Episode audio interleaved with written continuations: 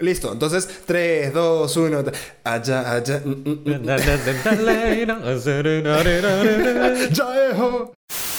Te levanta, te levanta. Si estás un poquito, un poquito sad, un poquito depre, puta, después de Yaiho, ain't no way. O sea, no hay forma que vayas a estar triste. Vas a estar muy, muy, muy alegre, en verdad. No hay depre, no hay depre que aguante, Jaiho.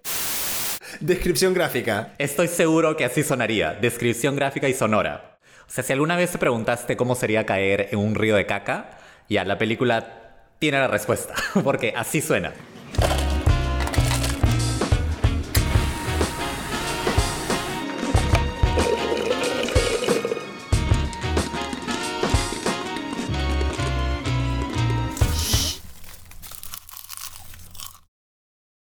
Bienvenido, bienvenida y bienvenide a tu podcast favorito, No se vice canchita.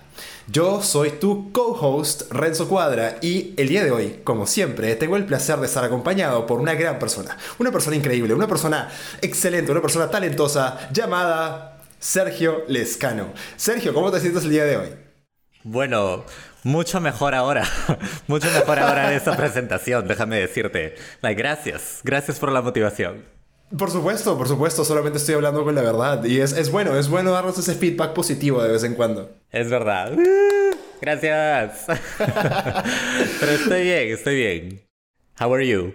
Yo estoy muy bien, estoy muy contento y quiero felicitarte y felicitarme a mí, a los dos, por este trabajo tan diligente, tan consistente que ve- venimos haciendo por meses para llegar al episodio número 10 de nuestro podcast No se dice canchita. Yeah.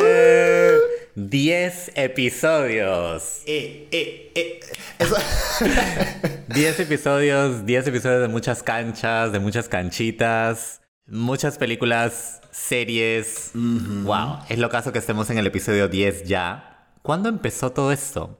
Pucha, esto empezó hace como 5 meses, esto empezó como en julio, agosto. Wow. El tiempo vuela. El tiempo vuela. El tiempo vuela, lit.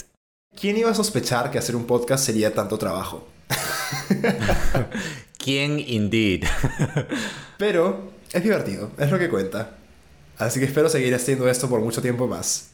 La celebración es, es de todos, ¿no? Tuya, mía, pero también de las fieles personas que van oyéndonos cada semana y que están empezando a interactuar con nosotros. Creo que el cine y las series es, es para Por eso, ¿no? Para crear un poco vínculos con, con personas que tú ni te imaginas. Comunidad. Ajá, hashtag comunidad. Entonces, eh, estamos realmente contentos de, de que nos estén acompañando ya por 10 episodios y que sean muchísimos más. Muchísimos más, muchísimos más. Muy bien, me encanta, me encanta. Y para nuestro episodio número 10 hemos elegido una película bastante especial. Porque fue una película que empezó muchas tendencias. Entonces, eso me encanta, me encanta que hayamos elegido una película especial. Y quiero invitarte, Sergio, a que nos reveles cuál es la película que escogimos para el día de hoy. Me parece que esta va a ser la primera vez que ocurre en el podcast que estamos hablando de una película, bueno, esta película ha sido dirigida por alguien de quien ya hemos hablado, por un director que ya ha sido, ¿no? Ha tenido presencia en este podcast. Es más, muy recientemente. del que acabamos de hablar. Sí. o sea, no nos cansamos de hablar de él, aparentemente. Claramente somos muy fans, hardcore fans, de nada más y nada menos que Danny Boyle. Y esta vez la película de la que vamos a hablar es ¿Quién quiere ser millonario? O el título en inglés Slumdog Millionaire. Esta película del 2008 que se llevó la estatuilla, el Oscar, se llevó el Oscar a Mejor Película, aparte de otros siete más, que ya comentaremos cuáles son. Arrasó. Como tú dices, es una película que, que realmente arrasó. Yo también siento que tuvo un impacto cultural, sobre todo muy fuerte. Exacto, exacto. Y la verdad es que, bueno, confesiones, confessions time, a partir de 127 horas, y que recordamos, pues, ¿no? La, la filmografía de Danny Boyle, fue que eh, tuve ganas de volver a ver esta película. Entonces, bueno, aquí estamos. Ujú. Sergio, me, amena- me amenazó, me puso, me encañonó, básicamente, para que hagamos Slumdog Millionaire, que es una película del mismo director del que acabamos de hablar. Yo quería más. Yo quería más. Exacto. Exactamente. Sergio quería más, lo necesitaba, lo anhelaba, y pues bueno, se, se aceptó, se aceptó la propuesta porque es una buena película. ¿Para qué? ¿Para qué? Lo es, y de, y de hecho es una película que yo la calificaría como una feel good movie. Totalmente. de todas maneras. Totalmente. Es una película que puedes ver en familia y no hemos hablado de muchas películas así. ¿No? O sea, creo que es, es una buena película para hacer, para que sea nuestro décimo episodio. Tienes toda la razón. Creo que la única película familiar de la que hemos hablado es El Jorobado de Notre Dame. Ah, bueno, habíamos hablado de La Momia, que más o menos también, ¿no? Claro, la momia, ajá. Y el exorcista, Por supuesto, ¿por qué no? ¿Por qué no? ¿Por qué no llevar a tu hija? para algunas Por familias. supuesto, a tu hija de tres años a ver El Exorcista. Con la abuelita. A tu hija de 12, que se va a sentir muy identificada con el protagonista, ¿no? Claro, claro, Eh, claro. Entonces sí tienes toda la razón. ¿Qué te parece, Sergio, entonces si hablamos de el cast y todo el equipo que hizo posible esta película? Eh, ya mencionaste que Danny Boyle es un director pues, del que ya hemos hablado, hemos comentado parte de su filmografía. Sabemos que fue director de Trainspotting, que fue director de eh, Exterminio, Sí. 127 horas, efectivamente. Algo particular que yo quería rescatar acá es que el perfil de películas que hizo Danny Boyle, digamos que antes de ¿Quién quiere ser millonario? Es un poco distinta. ¿Te das Mm. cuenta? Vi- vi- Vimos que, vimos que esta es una feel good movie. Y, y casi casi es una feel good movie que llega a ser como una especie de cuento de hadas, siento yo. Totalmente. Porque tiene todo ese desarrollo, ¿no? Es. Tienes al héroe, tienes, digamos, a la, a la princesa o la damisela en problemas que necesita ser rescatada. Entonces, tienes toda esta fórmula de cuento de hadas. Y esa no es mucho el estilo de Danny Boyle. Sus películas anteriores, pues Exterminio no tiene nada que ver con esto. Pero ya hemos hablado también en el episodio anterior de que Danny Boyle es un director ecléctico. Entonces, pues esta de aquí es un poquito una variación, un desvío de lo que tal vez venía haciendo en el pasado, anterior a Quién quiere ser millonario. Pero qué bien que se desvió del camino porque esta película creo que es una muy buena obra y se llega a disfrutar un montón. Entonces, chévere que, que Danny Boyle se haya atrevido a, a indagar en esto. Además, una película que indaga en una cultura totalmente distinta a la suya. Es una película muy cultural porque está muy arraigada En la India. en la India y en su cultura, particularmente en, en Mumbai. Entonces, ponerse a explorar una película que está tan atada a ese A una cultura ajena. exacto, una cultura ajena, también debe ser un súper reto, ¿no? Como director. Un chambón. Obvio. Es un chambón. Sí. He's a, he's a hard worker.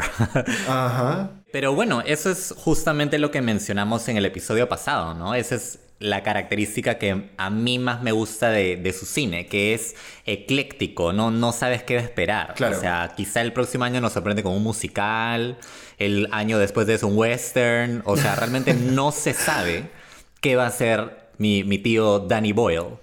Lo que sí podemos decir es que tiene un sello. Tiene un sello de director, siento ya muy fuerte. Y es bacán ver cómo cada historia tan distinta recibe este, este sello particular que él tiene.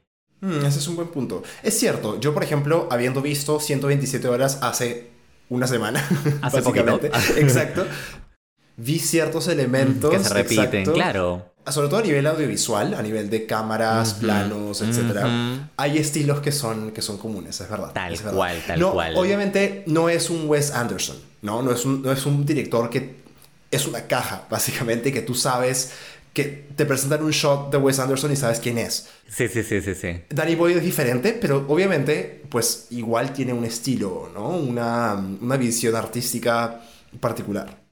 Wes Anderson es el de los, eh, los Royal Tenenbaum, Moonrise Kingdom. Ajá, exacto. Ok, ok, claro, tiene una estética muy, muy, muy particular ese pata. Demasiado particular. Es más, es gracioso porque viste que últimamente hay una tendencia con la inteligencia artificial y cómo genera imágenes a partir de prompts de textos que tú le das, tipo, dame una imagen de una escena postapocalíptica donde las vacas dominan el mundo. La AI, la inteligencia artificial te la pinta. Bueno, hay muchísimas, he estado viendo muchas en Twitter que dicen tipo, Interstellar, pero hecha por Wes Anderson. Y te da escenas que son típicas Wes Anderson. Inclusive las caras de los actores son muy, Wow. muy similares porque Wes Anderson es un director tipo Woody Allen que trabaja casi con él. Con actores fetiche, como Tarantino también. También como Tarantino, ¿no? Tiene su listita de 5 o 6 actores con los que siempre trabaja. Wes Anderson Darlings. Eso me gusta, de hecho. Almodóvar también lo hace mucho. Almodóvar tiene las, las famosas chicas Almodóvar, ¿no? Que ¿quién no quisiera ser una chica Almodóvar? Yo no sé, creo que absolutamente todas. Yo quiero ser una chica al modo... Claro, hay una canción al respecto, entonces... Exactamente, entonces, I mean, es como que el sueño de todas. Saludos a Sabina y a Almodóvar, que nos escucha. Almodóvar nos escucha, tenlo por seguro. Por supuesto, obviamente. Obvio. Penélope Cruz también, sí, se juntan para escucharnos. Es fijo, salimos en su Spotify Rap. En su Spotify Wrapped. Pero bueno, y como decías tú, pues, ¿no? Danny Boyle no es precisamente de la misma. No está cortado por el mismo cuchillo. Claro. Pero sí podemos eh, ver ciertas cualidades que se repiten en sus, en sus películas, ¿no? Y otra cosa que yo te quería comentar, que también es, una, es un paralelo con 127 horas, es que esta también es basada en un libro. El libro se llama QA, ¿no? De Question and Answer. Y le hicieron el, el, el guion adaptado y al igual que 127 horas, ¿no? Entonces creo que le gusta eh, trabajar con Adaptaciones. piezas literarias que ya existen, ¿no? Claro, con adaptaciones. Pero dime una cosa, ¿el libro es la misma historia o a qué nivel se adaptó el guion a esa obra literaria? Bueno, esa va a ser mi tarea, porque no sé. no sé exactamente. Pero bueno, sabemos que fue adaptado, el guion adaptado de esa novela. Así que. Ok, adaptado como no sabemos, no nos pregunten, pero No. adaptado. Pero fue adaptado. Y punto. Bueno, creo que ya le hemos reventado suficientes cohetes a, a Danny Boyle. Entonces, ¿quiénes más conforman la ficha técnica? Esta película en particular tiene una codirectora que tiene un dato interesante, tiene una historia, digamos, interesante, su, su involucramiento en, en la película. Esta persona se llama Loveleen Tandan, me encanta su nombre, by the way, es un nombre súper artístico, parece un personaje de una novela. Loveleen. Loveleen Tandan, o Ajá. sea, increíble. Es una mujer india que entró a la película como casting director. Ella era directora de reparto. Ya. O sea, básicamente su trabajo era seleccionar a los actores de, de la India que iban a, a participar de la película, pero resulta que era una persona que desde un principio se involucró muchísimo con el proyecto y contribuyó un montón. De hecho, suya fue la idea de que parte del guion estuviera en hindi, que es el idioma, uno de los idiomas que se hablan en la India. Entonces, al guionista esto le pareció súper importante eh, y de hecho, casi la mitad de la película tiene diálogos en hindi. Lo cual le da una autenticidad mucho mayor. De todas maneras. Si bien el inglés también es su idioma oficial de la India, inclusive, Mm, pues localmente cada ciudad habla en su idioma nativo. Estamos hablando de Mumbai, hindi es el idioma de esa región y pues eh, tenía sentido ver sobre todo a niños hablando en hindi y no en inglés. Ahora que mencionas eso, me has hecho recordar al caso de la película Frida. No sé si tú llegaste a ver Frida con Salma Hayek. No. Obviamente Frida Kahlo es mexicana. Sin embargo, la película está en un 99% hablada en inglés. Y de hecho tuvo muchísimas críticas por ese lado. Claro. Porque la gente decía, o sea, qué poco auténtico, pues, ¿no?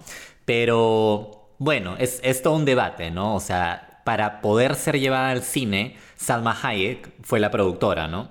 Entonces tuvo que, de cierta forma, convencer a los estudios, si no me equivoco fue Miramax, y de por sí la historia de una pintora mexicana pues no era algo que necesariamente quisieran hacer, ¿no? Que, que, Que fuera relevante, digamos. le fuera tan relevante para ellos, entonces peor si hubiera sido en castellano. Cierto. En este caso, en el caso de quien quiere ser millonario, es como que un 50-50. Entonces, como que hay de ambas partes, ¿no? Hay para la audiencia americana, porque la audiencia americana, o sea, la audiencia gringa, en realidad es bien floja Recontra. para el tema de los subtítulos. Culturalmente, ¿no? Son bien como que anti-subtítulos. No ven muchas películas extranjeras justamente porque no quieren leer subtítulos. Entonces, bueno, esta vez hay como... Hay patos. Ay, para todos. Claro, y también porque el contexto lo permite, ¿no? O sea, la India es un lugar donde naturalmente se habla inglés mezclado con varios otros idiomas nativos, entonces no es irreal pensar que, por ejemplo, en un, en un programa de concursos en televisión, eh, el diálogo va a ser en inglés, pero no en la calle. Entonces, eh, tiene sentido, o sea, en, este, en ese sentido sí está muy bien... claro, justo encajó. Exacto, encajó. Bravazo. Entonces, bien, tenemos a Danny Boyle, tenemos a Loveline Tandan A nuestra darling, Loveline. y al centro, al centro de esta película, ya hablando de a nivel de reparto, está este actor increíblemente carismático que muchos seguramente, muchas canchas, muchas canchitas seguramente, estoy seguro que lo han visto en algo, que se llama Dev Patel. De hecho, esta película es su segundo largometraje. Solamente segundo. Entonces lo hizo muy, muy, muy al inicio de su carrera. Y imagínate, ¿no? Tu segundo largometraje y de repente ganó el Oscar a mejor película. O sea, Eh, ganó 8 Oscars la película. claro, se fue pero directamente a la cima en una. Yo a Dev Patel y seguramente varias de las personas que nos están escuchando, yo a él lo conocí por Skins, por esta serie británica, ¿no? De esos adolescentes que es como una, una predecesora de Élite un poquito y de muchas de estas series medio de coming of age, ¿no? De adolescentes que van creciendo y probando diferentes cosas en la vida. Skins fue muy popular, yo recuerdo, en, en mi época de colegio. Mucha gente, muchos compañeros míos lo veían. Y Dev Patel tenía un papel ahí. Slumdog Millionaire creo que salió en la época en la que Skins o acababa de terminar o aún no había terminado. Ya. Entonces él todavía estaba involucrado o era muy reciente su, su papel allá, que era una producción absolutamente distinta de esta, ¿no? Yo eh, no he visto Skins, pero yo conozco a Dev Patel de dos películas totalmente diferentes. ¿Qué? De hecho, me encanta que estemos hablando de este actor porque creo que nunca te he comentado de estas películas. No sé si conocerás estas películas de El Gran Marigold Hotel, The Best Exotic Marigold Hotel. Sí, sí, claro. Me encantan estas películas. Son muy chéveres. Las amo. Las amo. Para nuestras canchas y canchitas, esta película, eh, el mejor exótico hotel Marigold, básicamente se trata, se trata de unos viejitos que ya están jubilados y que no tienen mejor idea que irse a la India a pasar sus años de retiro. ¿No? Y sí, la película es tan divertida como la sinopsis lo sugiere, ¿no? Dev Patel hace de este como clerk, no clerk, sino como el administrador de un hotel. Es como el manager del hotel, claro. Como el manager, es el manager del hotel. Y se codea nada más y nada menos que con la creme de la creme de la actuación británica, porque estamos hablando de Judy Dench, de Maggie Smith, de Tom Wilkinson, de Bill Nye. O sea, Dev Patel está pero en medio de, de medio de superestrellas. Y ni siquiera superestrellas contemporáneas, sino con leyendas. Ajá. Debe haber sido muy intimidante, pero a la vez muy motivador. Anyway, yo a Dev Patel lo saco de esa película que tuvo su secuela. Lo es todo, me encanta. Pero también tiene una película con Nicole Kidman, nada menos. ¿Cuál? Que se llama Lion. Esa no la he visto, para nada. Se llama Lion, es de hace algunos años atrás. Ok. Y que es bastante buena también. Así que es un actor que, que sí he tenido en la mira. Y me gusta, me gustan los proyectos en los que ha estado, porque son bastante distintos. Sí, muy ecléctico también, como Danny Boyle. Su filmografía es, es bastante ecléctica. Sí, bueno, Marigold Hotel sí, yo súper fan, o sea, mi señor interior sale a relucir con Marigold Hotel. Oye, totalmente. A los 70 años, es más, deberíamos ir a la India y hacer exactamente lo mismo. ¿Qué te parece? Me encanta, promesa. Somos India. Ok, perfecto. Somos India de los 70, listo. Las canchas y canchitas que se nos quieren unir también se apuntan, nos, nos mandan un mensaje. Son bienvenidas. Buscamos un telo, marigold. Obvio, llamamos a Despatel para que nos atienda. Sí, sí. Y, y ya, Me encanta. y ya estamos. Es esa película como para ver planchando, ¿no? Vas lavando los platos y vas viendo la película. Me encanta. Bueno, y tenemos a otra actriz que también, digamos que dio un salto a la fama con esta película? Con Slumdog Millionaire, exacto, que es Frida Pinto. Es una actriz india que hizo del papel de, eh, digamos, la chica de la película, ¿no? Ella es The Girl. Eh, la tica se llama ese personaje. Era una joven actriz en Bollywood, pero no había tenido una participación importante en ninguna producción grande. Y esta fue la primera, igual, pues muy similar a Dev Patel.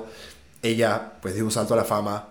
En Bollywood, sobre todo, Dev Patel es mucho más internacional, porque además Dev Patel es británico. Vamos a contar un poquito, resumir en una oración de qué se trata ¿Quién quiere ser millonario? ¿Te parece? Para tener claro a partir de ahora el contexto. Dice así. Un joven indio de Mumbai entra a concursar al programa ¿Quién quiere ser millonario? Para reconectar con una mujer de la que fue separado por el destino. Claro que el mérito de la película está en todo lo que añade por encima de este esqueleto básico que hemos dicho, ¿no? Claro, en todo caso esta sinopsis está bien, bien triste. Bien misia, bien misia tu sinopsis. sí, bien misia, bien misia. Nosotros podríamos hacer mejores sinopsis, la verdad. Estas sinopsis de MDB no, no sirven. Pasa nada con tu sinopsis. Hoy. Sí, no pasa nada. No pasa nada, canchas. Bueno, entonces, hablando de méritos, Sergio, cuéntanos sobre la ola de premiaciones que tuvo Slumdog Millionaire cuando salió. Oye, esta película realmente creo que nadie se la veía venir. Y de repente, cuando llegó Award Season, cuando empezaron a, premiar ¿no? las películas, eh, empezó a arrasar con, con cuanto premio estaba a su paso. Solamente hablando de los Oscars, que son pues el premio más importante del cine, se llevó 8. 8. Eso es muchísimo. Y estamos hablando de los principales. Se llevó mejor película, se llevó mejor director, se llevó mejor guion adaptado, cinematografía, edición, música. O sea, realmente le fue súper bien. Hay otro premio que es específicamente de actuación que se llama los SAG, los Screen Actors Guild Awards. Y se llevó el premio principal, que es la mejor actuación por un cast completo, ¿no? Entonces, eh, la película fue muy bien recibida por la crítica. Y aparte de eso fue un boom y un hit con las audiencias. Sí, un boom popular. Como mencioné al inicio, ¿no? Esta película es, es ese extraño caso porque hay muchas veces en que el Oscar a veces premia estas películas un poquito un poquito densas, un poquito como que hmm. dramones, así como pesaditas. Pesaditas, ¿no? Que ha sucedido. Ha sucedido. Una vez ganó el artista, hasta ahorita no he visto el artista. no sé si te acuerdas del artista. Oye, déjame decirte que el artista a mí me gustó. Yo la vi en el cine. Ok, ok, chévere. No es una película como esta, ¿no? Exactamente, a eso voy. Otro tipo de película totalmente, sí. No es un crowd pleaser. Yo siento que Quien quiere ser millonario es un crowd pleaser. Es una película de, de masas. Y esas no son las películas que usualmente ganan Oscars a mejor película. Entonces, bueno, se dio en este caso ese es un poco eh, el impacto de, la película en su momento, ¿no? Realmente logró éxito de, ambos lados, de la crítica especializada, pero también de The Average Joe, ¿no? El patita que simplemente va al cine a pasarla bien el fin de semana, puta, disfrutó a mil con esta película. El hijo de vecino. sí, los simples mortales. Es que también, a ver, yo creo que tiene algo especial la película, que es la temática y la cultura que aborda al menos yo recuerdo, desde mi perspectiva, antes de ¿Quién quiere ser millonario? Las películas que llegaban a Perú, por ejemplo, todas eran películas gringas hollywoodenses típicas. Es raro, además, en general, que Hollywood se involucre con otro tipo de culturas. Lo están haciendo mucho más últimamente. Por ejemplo, este año tuvimos todo en todas partes al mismo tiempo, que se involucra en la cultura asiática, pero aún así son asiáticos inmigrantes en Estados Unidos. Entonces, es diferente. Pero esta película específicamente está totalmente seteada, o sea, todo transcurre en otro país, en otra cultura totalmente distinta a la cultura estadounidense, ¿no? Y por ejemplo, esta fue para mí la primera película o, que tenía contacto con esa, con esa cultura. ¿Con la cultura india? India, exacto, que yo vi en mi vida. Y creo que es el caso de mucha gente que estaba ahí cuando esta película llegó. Entonces fue un contacto con una cultura rica, que tiene un montón de matices, ¿no? Entonces, la nove esa novedad también es, es interesante. Claro. Yo creo que también, aparte de eso, tiene mucho que ver, tuvo mucho que ver el tema del concurso en sí. También. Porque Quién quiere ser millonario es, es un show que realmente existió, ¿no? Y tuvo diferentes versiones en distintos países. De hecho, en Perú se hizo súper popular Sí. eh, un tiempo, ¿no? Entonces, creo que es un show que realmente traspasa fronteras. Porque al final de cuentas, we all want money. Finalmente todo el mundo creo que puede conectar con la idea de querer ser millonario, ¿no? O sea, siempre es como un, es un sueño común del ser humano. We're only hustling. We all be hustling. We'll all be hustling. Nine to five. The nine to five, just to stay alive. Tal cual, Claro. o sea. Entonces, mira, tenemos la novedad de ver una película ambientada en la India. Tenemos esta conexión existente con este show que se llama ¿Quién quiere ser millonario? que fue un fenómeno mundial.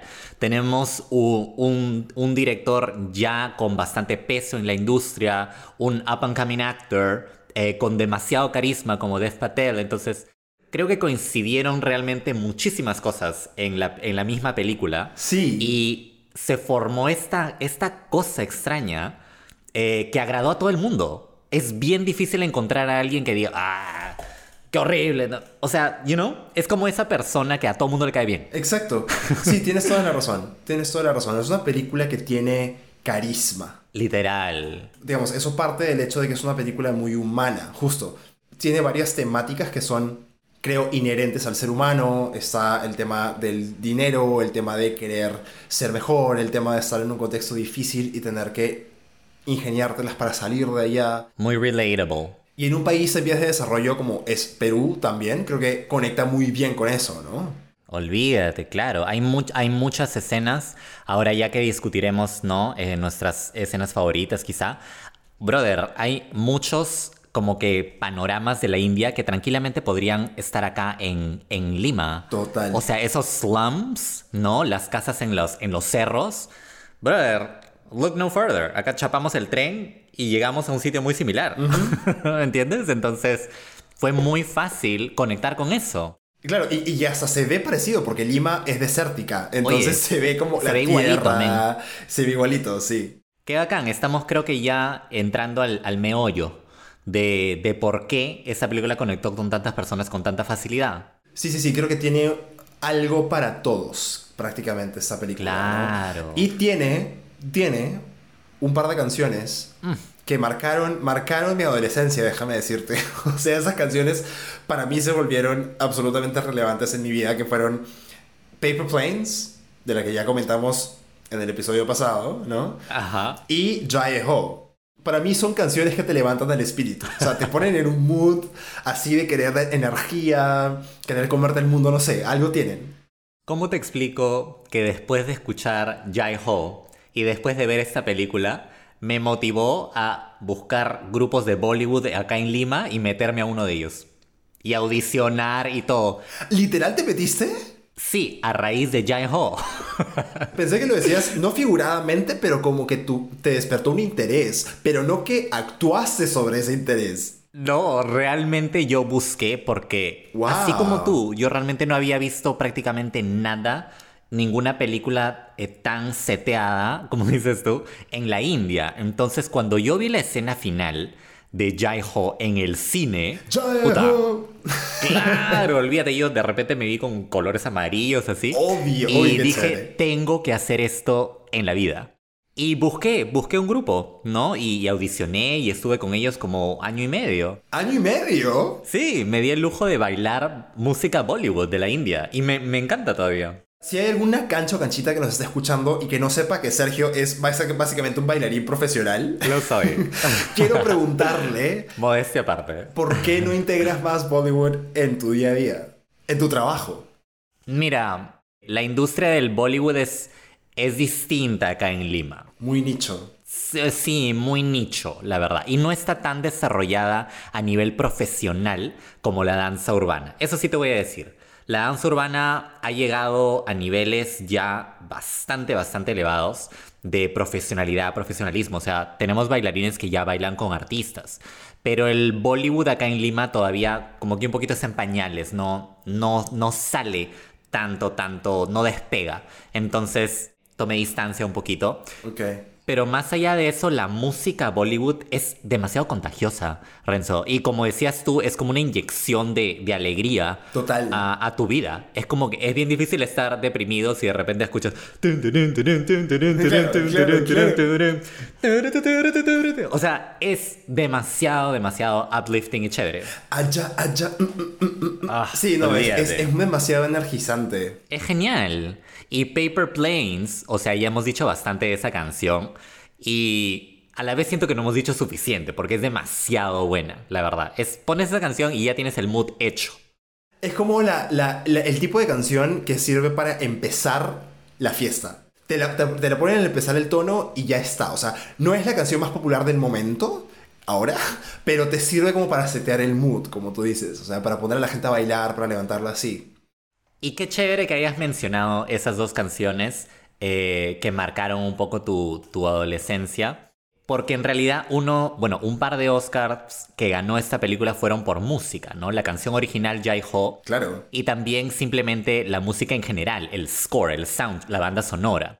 Necesito contar algo sobre, sobre Paper Planes específicamente. Bueno, y todo, toda esta película. Eh, esta película salió, salió en el 2008. Yo en el 2009 viajé becado por un mesecito para estudiar inglés a Londres. ¿Recuerdas esa historia? Sí, me acuerdo, me daba muchos celos. sí, yo conocí a Sergio al año siguiente de ese viaje y yo solamente hablaba de Londres. Era todo mi tema de conversación. Ah, literal, oye, qué estrés. Demasiado monotemático. sí. El tema es que yo viajé a Londres en el 2009, a inicios, cuando esta película todavía estaba por lo alto de ese fenómeno cultural. O sea, el fenómeno todavía estaba presente. Y yo me acuerdo que, creo que llegando a Londres, pusieron Paper Planes en el aeropuerto. Ya. El momento.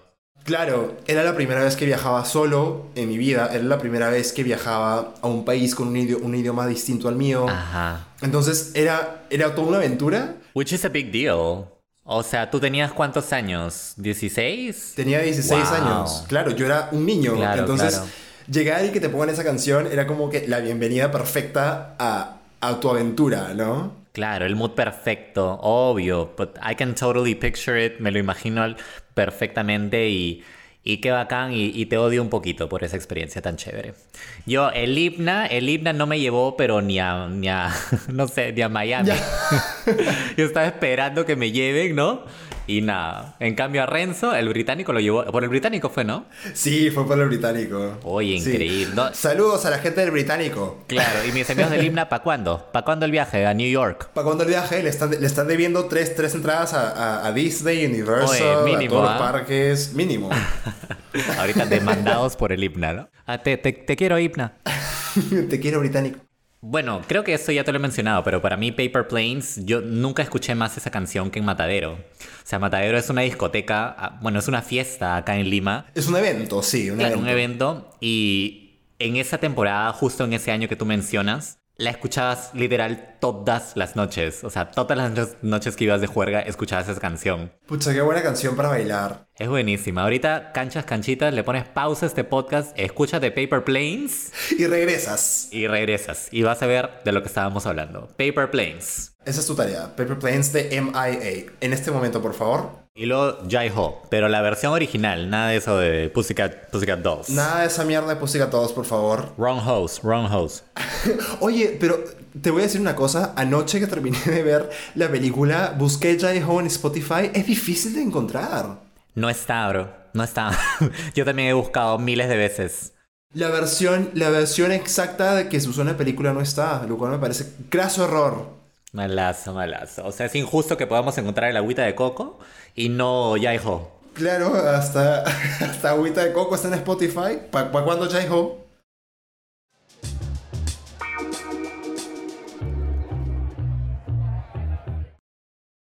Y bien, ahora que ya hemos comentado pues eh, varios detalles acerca de la ficha técnica de esta película y un poco el impacto cultural que tuvo y, y, por qué tanta gente realmente conectó con esta película, ahora sí, ahora sí es momento de llegar a la carnecita y ver los detalles que realmente componen esta película a nivel narrativo.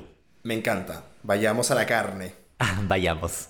Esta pela realmente eh, tiene un inicio bastante intenso y bastante, no diría que original, porque es un recurso que ya ha sido usado muchas veces. Estoy hablando de un flash forward. Ajá. Un flash forward básicamente es cuando te muestran una imagen, una escena que ocurre en realidad en los últimos momentos de la película, cronológicamente hablando. ¿no? En cuestión de la historia, eh, la primera escena que vemos es algo que sucede casi al final, ¿no? Entonces tú te quedas un poquito descuadrado y no sabes realmente cómo, cómo atar, ¿no? Eh, las piezas. Entonces lo que nos muestra esta película, te acordarás Renzo, es a este patita Dev Patel eh, colgado, ¿no? En una especie de, sala de torturas india. Horrible. la, verdadera la verdadera tortura india. O sea, la pela o la pela hostal se queda chico, ¿no? y este patita está colgado y está siendo como interrogado, ¿no? Por uno, por un, por un oficial. O sea, ni siquiera es por vándalos, ¿no? Te enteras que es por la policía. La policía directamente, sí. ¿Y, y qué ha hecho este patita que luce tan inocente e inofensivo para merecer esa tortura? ¿No? Tú, tú te quedas eh, con ese interrogante. Entonces, ¿qué es lo que ocurre? Este patita, eh, Dev Patel, que interpreta a Jamal, había estado concursando en este eh, concurso, valga la redundancia, llamado ¿Quién quiere ser millonario?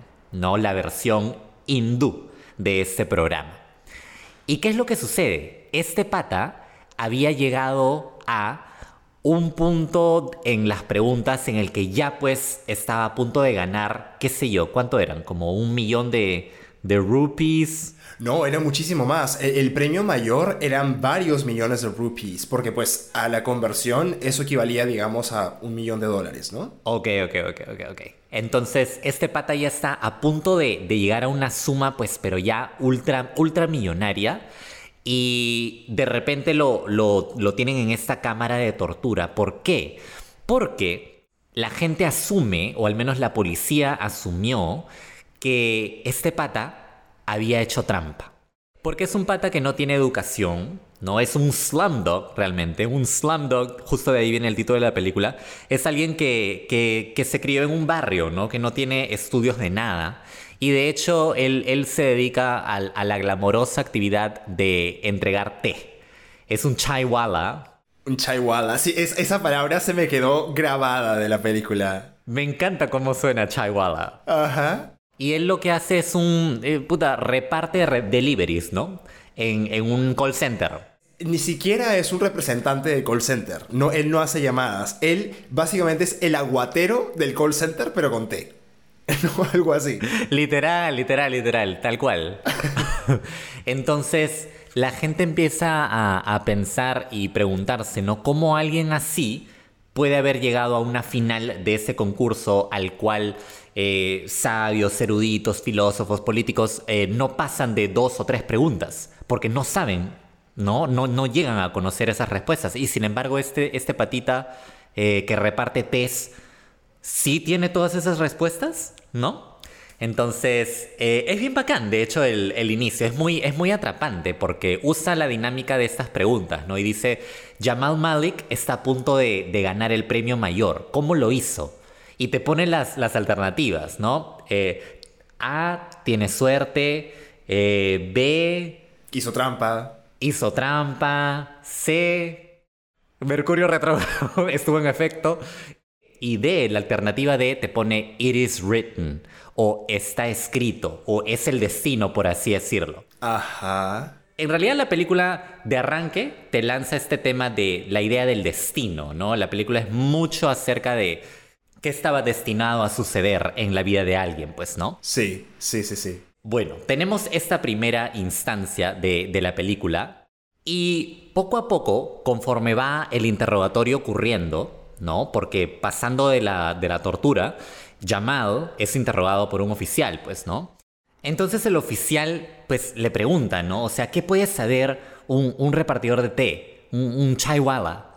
Y este patita Jamal dice las respuestas. Yo sabía las respuestas. Professors, doctors, lawyers, general knowledge wallahs never get beyond 16,000 rupees. He's on 10 million. What the hell can a slumdog possibly know? The answers.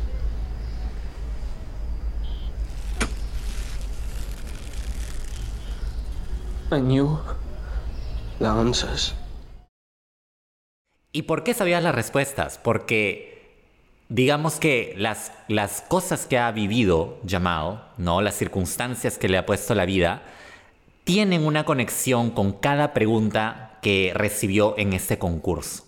Desde ahí la, la, dinámica de la película ya se va esclareciendo cada vez más, ¿no? Ya nos hemos dado cuenta que nos mostraron al personaje en su etapa prácticamente final, pero a la par nos van a mostrar The Journey, el camino hasta llegar ahí y cómo es que cada experiencia de vida le dio una respuesta para ganar este concurso.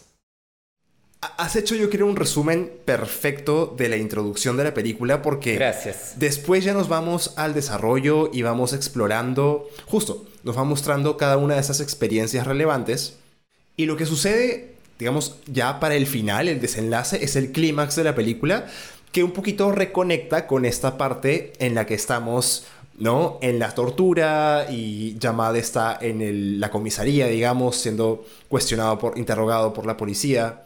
En realidad yo creo que acá tenemos el, setting perfecto para entender el principio de Slumdog Millionaire.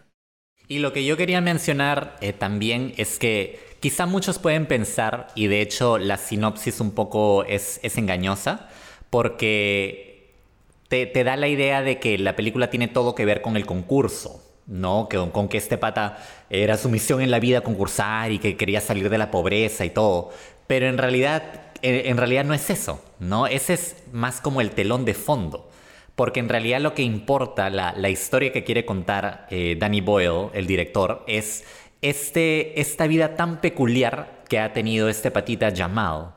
Exacto. Y además que para él, el concurso era solamente un medio para lograr un fin. Su fin no era ganar el concurso, su fin era participar para salir en televisión y ser reconocido por esta chica con la que él estaba tratando de reconectar. Mm, él estaba enamorado de una chica, una chica que no sabía dónde estaba, no sabía qué era de su vida, pero sabía que si él participaba en Quién quiere ser millonario, porque era el programa más visto en ese momento en, India, pues entonces, de alguna manera, la chica iba a saber que él estaba vivo y que de alguna forma la estaba buscando. Entonces, Sergio, ya que tenemos un resumen clarísimo de, de dónde parte Slumdog Millionaire, ¿a ti cómo te fue viendo la película? ¿En qué contexto la viste? ¿La, llegaste a ver en el cine o la descubriste de forma random? Cuéntame. Ya pasó bastante tiempo, así que no tengo, no tengo el recuerdo tan claro, pero es muy posible que sí la haya visto en cine, de hecho. Oh, wow. Sí, me inclino a pensar que sí. Y la verdad es que la pasé demasiado bien viendo esta película. Es lo que había dicho un poco al inicio del, podcast de, de, hoy, ¿no? Que es realmente un feel good movie. De esas películas de las que sales realmente como motivado, uplifted. Bueno, lo dijimos al inicio, esta película es básicamente un cuento de hadas. Entonces, te deja el espíritu en alto, digamos. No tiene un final recontra feliz, tiene el bailecito del final, entonces obviamente uno sale, pero mm, te levanta, te mm, mm, levanta. Claro, claro. Si estás un poquito, un poquito sad, un poquito depre, puta, después de Yaiho, ain't no way. O sea, no hay forma que vayas a estar triste. Vas a estar muy, muy, muy alegre, en verdad. No hay depre, no hay depre que aguante Jaiho. Exactamente. Recuerdo haber disfrutado muchísimo la película y la he visto un puñado de veces después de verla en el cine, justamente por, por eso, porque es muy disfrutable desde muchas perspectivas, o sea, no solamente el tema emocional de que, que, acabamos de decir, sino visual y sonoramente. La película es muy agradable y muy dinámica. O sea, hay muchas cosas por observar. Eh, estamos hablando de una película que se desarrolla en la India. ¿No? Entonces nosotros somos latinoamericanos, no es una no es un contexto que nosotros veamos todos los días. Entonces, Que conozcamos, claro, claro. verlo de repente es, es, es muy chévere, ¿no? De- y verlo de esta forma. Así que tengo muchísimos, muchísimos buenos recuerdos de, de ver esta película, definitivamente. ¿Qué, ¿Qué tal te fue a ti? Bueno, te cuento que esta película para mí fue una experiencia muy parecida a como yo vi 127 horas, que es de Danny Boyle también, el mismo director. O sea, me, me pasó lo mismo. Ok. Temporada de Oscar, salieron las nominadas a Mejor Película y con mi hermana y mis papás dijimos, listo, estas son, nos compramos, fuimos a Polvos, compramos el DVD de Slumdog Millionaire y la vimos en la casa. Oye, todos pasamos, todos pasamos por polvos. Pucha, no hay cinéfilo peruano que no haya pasado por polvos, por lo menos una vez al mes, por lo menos una vez al mes, a renovar tu colección de películas. O sea, Un saludo a mi casero de polvos rosados, Stan 38. un saludo a Gerson, un saludo a Gerson, mi casero de polvos rosados también. Y esos eran los verdaderos cinéfilos, ¿ah? Uf. Porque ellos te recomendaban pelas y sabían de directores, o sea, creo que yo una vez pregunté a qué se dedicaban y eran estudiantes de cine, una cosa así, o sea, sabían de lo suyo. Claro, claro. Polvos rosados, cuna de los cineastas peruanos, cuna del cine peruano. Con orgullo, con orgullo hay que decirlo. Pucha, buenazo, porque después, después de comprar la película, te ibas al, al puestito de al lado y te comprabas tus snacks, te comprabas tu, tu canchita de microondas, Ya tenías, hacías tu noche ya. tu maní confitado.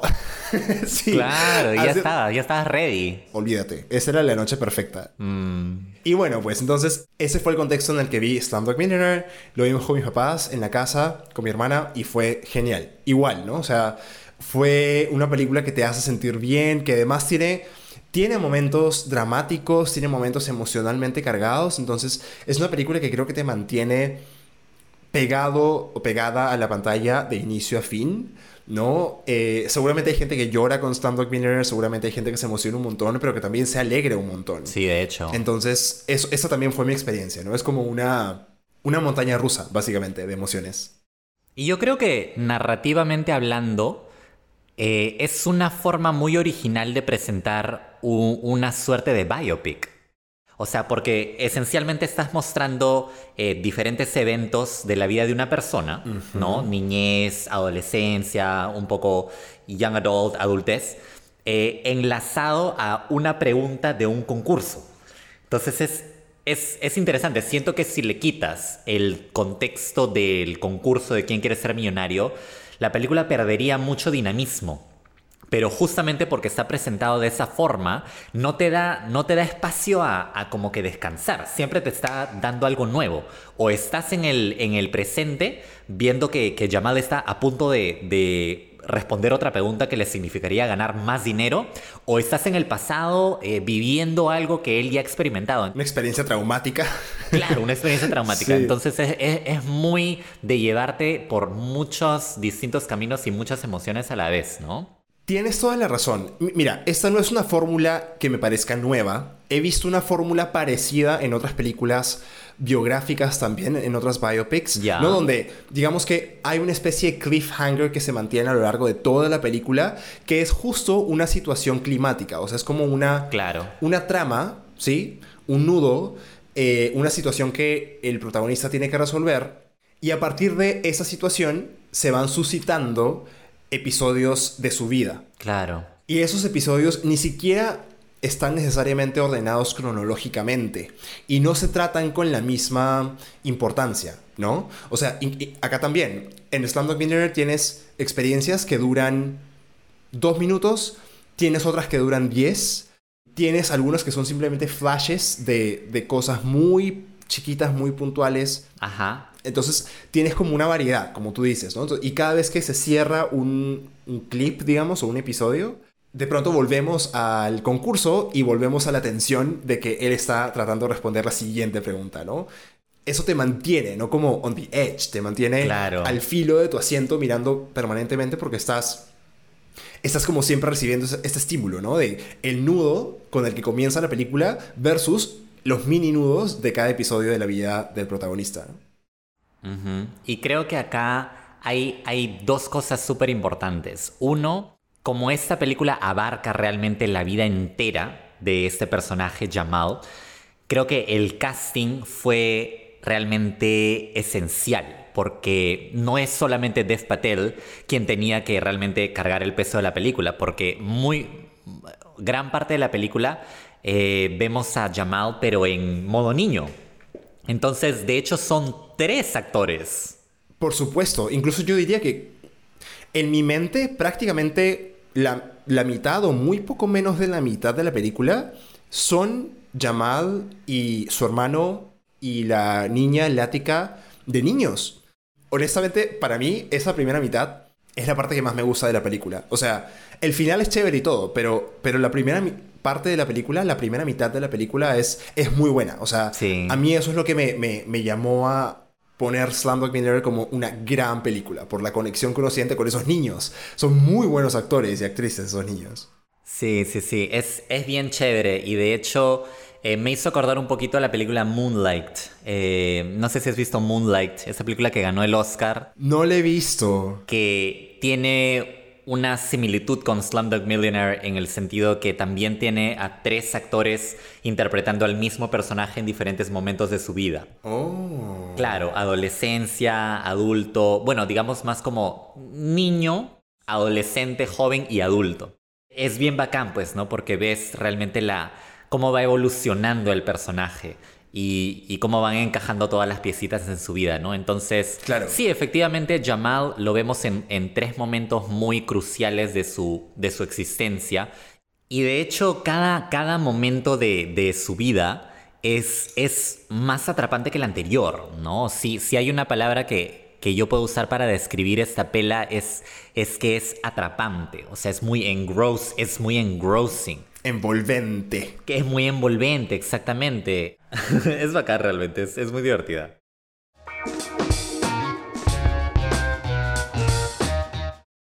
Bueno, yo creo que tú ya diste paso y, y dijiste lo preciso para empezar a rescatar esos episodios o esos momentos clave de la vida de Jamal, Uy, ya, bravazo. que hay muchísimos. Ajá, entonces, ¿qué te parece si empezamos a recoger esos momentos que nos impactaron más? Dale, dale, dale, let's go. Yo quiero hablar de una escena que a mí me, me gustó muchísimo, que voy a empezar por la infancia, obviamente, ¿no? En esta película hay tres personajes clave. Junto con el protagonista, es que es uno de ellos, Jamal, está su hermano, que es eh, Malik, es un hermano mayor, pero por poquito, como dos años, digamos, y una niña a la que ellos conocen, que se llama Lática. Son tres niños que viven en, en una situación totalmente precaria, ¿no? O sea, están en una situación de calle, básicamente, no tienen un hogar, eh, no tienen padres, entonces están, digamos que, yendo por la vida errantes de esa forma. Y en algún momento se cruzan con un tipo que tiene una especie de de red de trabajo infantil, podríamos llamarle así, ¿no? Eh, y lo que hace básicamente es recoge niños, les da un techo, les da de comer, pero les hace trabajar como mendigos. Entonces los niños tienen que ir a la calle a pedir plata, básicamente de extraños, de turistas, etc. Hay unos roles que estos niños van tomando dentro del, eh, del albergue, podemos llamarlo, de esta red de la que forman parte, ¿no?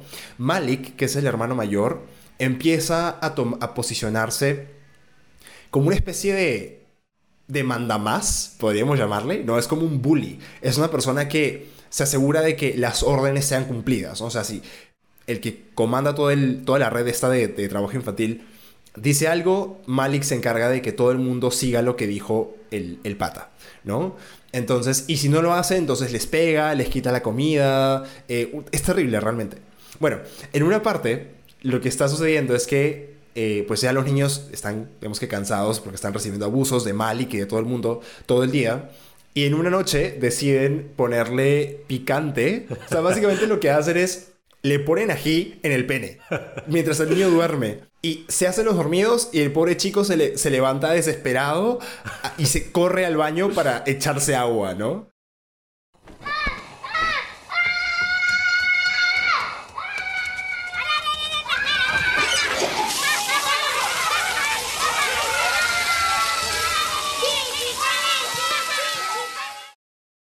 Para mí fue un momento como tan gracioso y a la vez tan satisfactorio de alguna manera porque uno conecta con Sí, especie de venganza en forma de broma, ¿no? Es un prank. Un payback, un payback. Exactamente, ¿no? Y a la vez es una broma medianamente inocente, podríamos llamarles una broma totalmente infantil. Y son niños, estamos hablando de niños de... Seis años, creo. Creo que tienen siete, ocho, exacto, o sea, son chiquititos. Y que ellos mismos conspiren y se organicen para, eh, para hacer algo como esto, me pareció como tierno, me pareció gracioso, satisfactorio y también al mismo tiempo te hace pensar sobre, ok, esto finalmente es una venganza, ¿no? Entonces, pero es una venganza que parte de, digamos, tiene un origen razonable y vemos por qué se dan este tipo de cosas en ese contexto vulnerable en el que están estos niños, ¿no? Eh, recuerdo mucho esa escena, de hecho sí, es, es muy divertida. Y justo ahora que tú hablas de conexión, si es que hay una escena con la que me hizo realmente conectar con este personaje de chiquito, es prácticamente la escena inicial. Yo me voy a ir incluso más atrás. Claro. No sé si te acordarás, pero eh, Jamal y su hermano, ellos operan, así lo voy a poner, ellos operan un, un cagadero, porque no tengo otra forma de llamarle. Sí. Uno de esos, ¿no? Una letrina. Una letrina, gracias. Una letrina. Tenemos el término culto. Claro.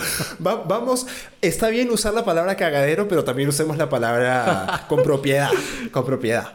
Jamal y Malik operan una letrina. Y es un negocio, ¿no? Es un negocio, cobran. Ah, es, es su business, es su Business. business. Entonces ellos obviamente cobran por depósito, lo voy a decir así. Cada persona va y les paga, pues, ¿no? Por usar su letrina. Claro. ¿Qué, qué de interesante tiene esto? En un momento, Jamal está usando la letrina porque está...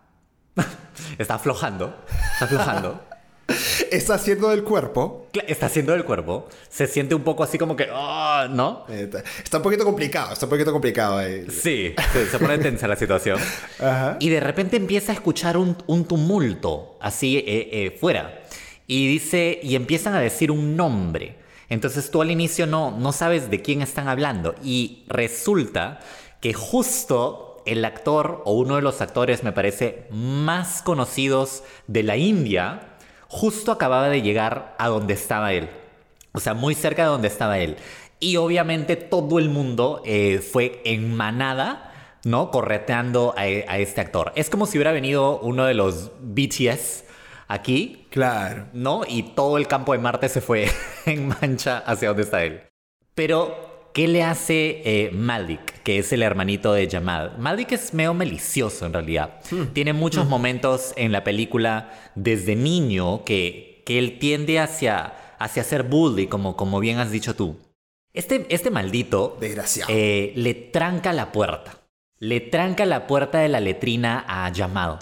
Entonces Jamal es el único que no puede ir a ver a, a su, a, su actor, fa- a su actor favorito. Porque él tiene un, Una foto, un recorte de revista era. un recorte de revista, efectivamente. Y quiere que lo firme, no quiere que le dé su autógrafo. Pero no puede salir. No puede salir de la letrina porque está trancada la puerta. Entonces, la única ruta eh, de escapatoria posible para, para Jamal, lamentablemente, es a través del hueco que usan, pues, ¿no? Para hacer del cuerpo. Entonces, es, es chistosísimo porque claramente Jamal tiene dos opciones. Una, puede o simplemente eh, resignarse, ¿no? A no ver a este actor, que se le pase la oportunidad de, de verlo en persona, que le firme el autógrafo. Lo cual jamás iba a hacer porque es Jamal. Entonces ya conocemos que él no se da por vencido. Es que claro, creo que desde ahí nos damos cuenta de, de su tipo de personalidad, ¿no? Porque siendo tan chiquito, él prefirió sumergirse prácticamente en una especie de río de excremento, En un pozo de mierda. caer, ¡plas! así, en un, en un pozo de mierda, solamente para que le logre firmar el autógrafo a este actor. Y eso es precisamente lo que hace. O sea, él se tapa la nariz, se deja caer en este, en este río de, de- de excremento y sale, pues, ¿no? Todo, todo asqueroso, así con toda la mierda encima, correteando al actor y logra que le firme el autógrafo.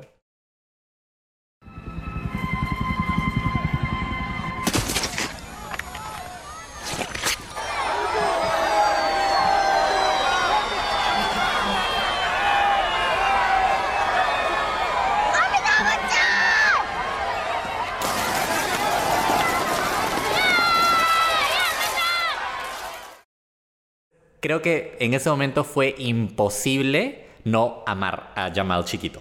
Creo que todo mundo lo amó ahí. A mí lo que me quedó grabado de ese momento es la escena exacta en la que él cae al pozo, al hueco, y se levanta, porque es una escena en cámara lenta donde él con toda la gloria del mundo, es una escena gloriosa, ¿no? Como que él sale bañado en caca y sale con la foto en la mano, Es, un- es una pose bien heroica. muy heroica, exacto. E- e- Eso me quedó grabado, es, es más, eso podría tranquilamente ser el póster de la película. El, el sonido, men. El sonido. El sonido fue clarísimo, fue demasiado. Sí, sí, sí. O sea, si alguna vez te preguntaste cómo sería caer en un río de caca, ya la película tiene la respuesta, porque así suena. Descripción gráfica. Estoy seguro que así sonaría. Descripción gráfica y sonora. Y sonora, exacto. Em, by the way, eh, fun fact, la, pues la, la caca Era verdadera caca. era una mezcla de bosta de vaca con excremento de murciélago. No, era, mm, era una mezcla de mantequilla de maní y chocolate, tipo Nutella. Man. Así que buenazo, ¿no? O sea, para mí eso es la gloria. Yo nadaría ahí feliz. Oh, qué loco, qué loco. Te- tenemos fun facts para ustedes, canchas hoy día. Bueno, este momento es el que yo más rescato, al menos de llamado chiquito. Chiquito, chiquito, chiquito, porque me parece tan cae de risa. Énfasis en cae. E- Este, este es el episodio más escatológico que hemos tenido hasta el momento, ¿no? Hold on, déjame chapar mi Lexus. déjame, déjame abrir Lingui. Explícanos, por favor, qué es escatológico, por favor. Dícese de las expresiones, vocablos o manifestaciones que tienen que ver con la caca. Ese fue el segmento. Esa fue la palabra del día con Renzo Cuadra. Cultísimos, cultísimos el día de hoy. Exacto. Ahora, hay, hay una contraparte de este momento en realidad, que lo voy a mencionar porque creo que dice mucho de los personajes. Eh, ¿Qué es lo que sucede con este autógrafo que tanto le costó a Jamal conseguir?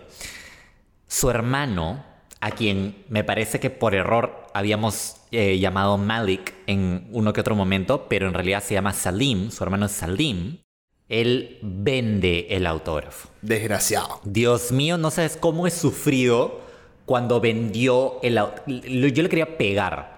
Porque literal su hermano nadó en caca para conseguir ese autógrafo.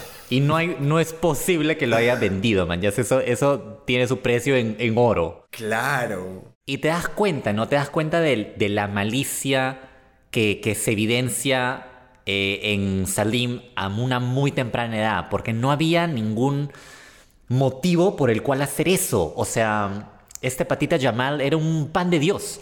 Él no le hacía daño a nadie. Entonces ni siquiera era como que se estuviera vengando, nada, sino, sino yo lo vi más como, yo lo veo tan feliz que quiero arrebatárselo. Me, me jode que esté tan contento por algo y, y se lo voy a quitar.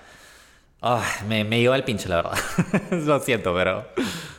No, pero tienes toda la razón. Y otra cosa que se ve acá Es horrible, es un momento muy feo. es un momento muy feo. Algo que, que nos damos cuenta en, en esta escena específicamente es que a Salim lo que más le importa es la plata. ¿no? Para él todo es un negocio. Todo se soluciona con plata.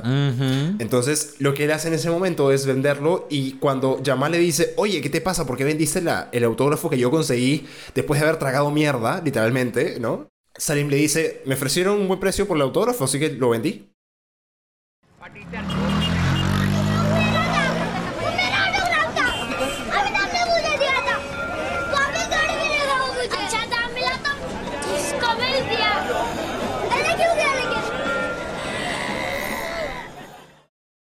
Muy práctico, muy pragmático, ¿no? Exactamente, demasiado pragmático con la plata, Sí, ¿no? sí, sí. Entonces ahí se ve como el, el carácter que tiene él y esto, de hecho, ese, ese apego a lo material, a la plata, es algo que le va... Se mantiene. Exacto, va a caracterizar al personaje en todo su, su proceso, ¿no? Es verdad. Mientras que a, a Jamal nunca lo va a caracter- caracterizar eso, sino más la inocencia. Exacto. Jamal es, una, un, es un personaje muy humano. Es muy humano, muy vulnerable. A veces ingenuo en realidad. Llega a pasar la línea de ingenuidad, ¿no? De... Claro, es- es un personaje bien, bien intencionado todo el tiempo, ¿no? Y que pues eso también le cuesta Claro. penurias, penurias en la vida. Y hablando de penurias, yo quiero llegar a otra de las escenas. Esta fue, de hecho, la escena que más me impactó en toda la película. Y es una escena trágica. Resulta que habíamos hablado de que en un momento Jamal, Salim, hermanos y su amiga Lática, pues eran parte de esa red de trabajo infantil y estaban viviendo bajo la tutela, digamos, de este pata que eh, para generar un beneficio mayor del negocio que tenía, porque era su negocio, él hacía algo que me parece muy hijo de puta. Les decía a los niños que él tenía una especie de ranking, no de concurso, por ver qué niño o niña cantaba mejor.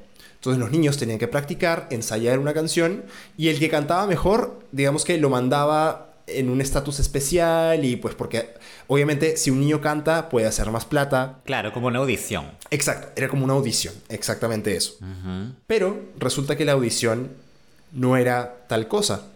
Lo que él hacía era llamarlos, dormirlos, les ponía tipo, algo tipo cloroformo en, en la cara, los dormía y les ponía una cuchara hirviendo en los ojos para volverlos ciegos. Porque niños y niñas discapacitadas cobran más que los niños y niñas que tienen todos sus miembros pues intactos. Mm.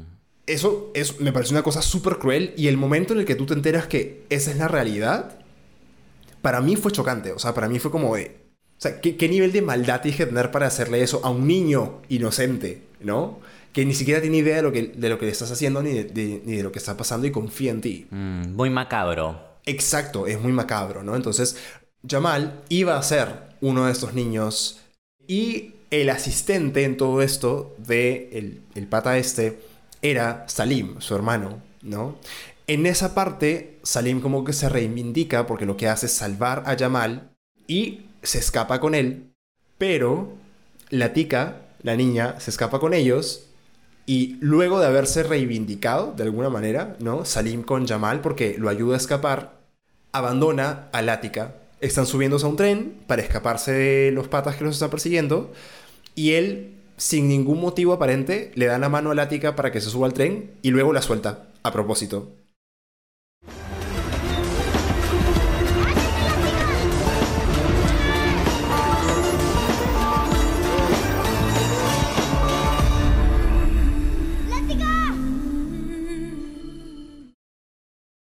Bueno, ahí tú estás diciendo sin ningún motivo aparente, pero yo siento que es el mismo motivo por el cual él vende el autógrafo de Jamal, que es porque él ya se había dado cuenta que Jamal un poco le gustaba esta chiquita lática, como que quería ser su amigo, etc. Y yo siento que él estaba o celoso o qué sé yo, no, no, no le gustaba, quería arrebatarle toda felicidad a su hermano, eh, que no fuera la de él también. Creo que eso es lo que es, entonces es totalmente hijo de puta eh, eso que hacen, ¿no? porque ya prácticamente han escapado, están en el tren, la tiene sostenida de la mano y de repente ¡puf! la suelta, ¿no? O sea, para que la atrapen y... Es, es- es terrible, o sea, Salim es un personaje que desde niño eh, se gana la antipatía de todos. Exacto. Ahora, pasando de un tema macabro a, un tema un poco más ligero, quiero pasar a otros momentos que son bastante jocosos, bastante jocosos, bastante alegres. Uno es cuando estos chiquitos pues ya están en el tren y empiezan a recursearse en el tren. Y empiezan a vender cadenas, collares, este, comida. O sea, se las ingenian para sobrevivir de tren en tren, de vagón en vagón. Y justo, justo en este momento es donde usan pre- predominantemente esta, esta canción icónica de la que ya hemos hablado mucho, Paper Planes, ¿no? Entonces, ese montaje, ese montaje en general es uf, Sí. muy bueno. Sí. Muy chévere ese montaje. E igual de chévere es el momento cuando Jamal y Salim llegan al Taj Mahal. ¿Tú te acuerdas que en un momento ellos llegan a esta maravilla del mundo y de repente están en la nada? Pues no, no, ya, no, ya no están en los trenes, ya no tienen cómo ganar dinero. Hasta que de repente, en un momento, Jamal está ahí, ¿no? Chill, esperando, creo que a su hermano, y vienen un par de turistas y le dicen, "Ex- excuse me, excuse me, ah, could you show us around? ¿No? Como que muéstranos el lugar, que eso que el otro. Y él, puta, yo, yo no soy guía, man, just, but of course, we- we give you money, we give you... Y Jamal se le iluminan los ojitos, pues, ¿no? Porque dice, puta, me están dando dinero y lo único que tengo que hacer, ¿qué? ¿Es, es ser un guía? Ya, pues. Claro. Chamba es chamba. Y empieza a ser el guía más el guía más divertido del mundo. Sí. Porque prácticamente se inventa las cosas y dice, sí, que por acá pasó él y tenía eh, su hermana. Empieza a dar unos datos así recontra como que quemados. Y uno de los más divertidos es cuando habla de, de la muerte de alguien. Porque habla de la muerte de la esposa del faraón, algo así Ajá. que dice que, que murió en un accidente. Y lo cuenta así, pues no, murió en un accidente. Pero de repente el turista eh, se la devuelve y dice, pero acá en el folleto dice que murió en el parto. ¿No? Y tú te quedas como que, uy, y, y ahora... Y de repente, y de repente Yamal dice, claro, señor, porque estaba camino al hospital cuando ocurrió. How did she die? A road traffic accident. Really? Maximum pileup. I thought she died in childbirth. Exactly, sir. She was on the way to hospital when it happened. el ingenio de Yamal realmente sale, sale a, a la luz. Y esta parte también de, de cuando es guía, si mi memoria no me falla, también usan predominantemente esta canción Paper Planes. Y se, se genera un montaje muy, muy, muy eh, ameno, la verdad, muy divertido. Yo también quería detenerme en esta parte, solamente para decirte, yo también disfruté de esto muchísimo, así como tú lo dices, y para mí es muy relatable, ¿no? O sea, está, está muy asociado a este tipo de, de escenarios donde tienes niños que están en una situación de vulnerabilidad, pero se las arreglan y eso da para una historia chévere de contar y es algo divertido también de, de ver.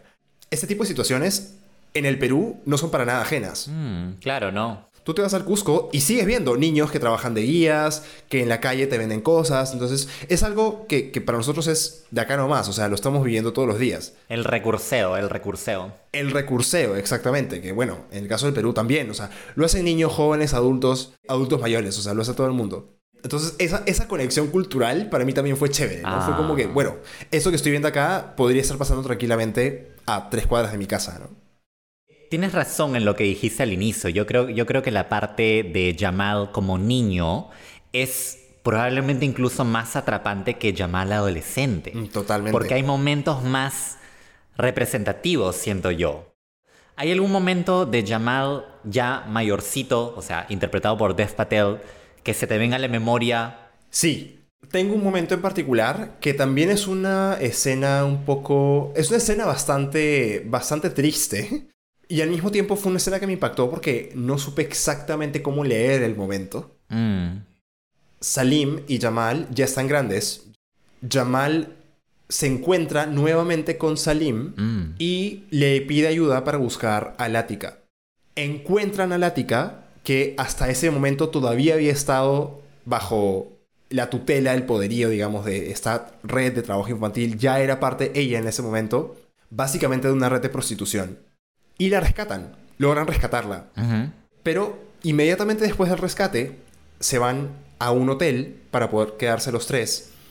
Y Salim simplemente dice, bueno, ahora como yo te ayudé a rescatar a Lática, entonces es mi derecho, entre comillas, quedarme con ella. O sea, a partir de ahora, ella es mi pareja, básicamente. Es mía. Ahí tendrían eh, 13, 14, ¿ah? Sí me acuerdo de ese momento. Son 13, 14 años. Sí, sí, sí, eso todavía no es en la época tan actual, es más como en el pasado, tienes razón. Claro.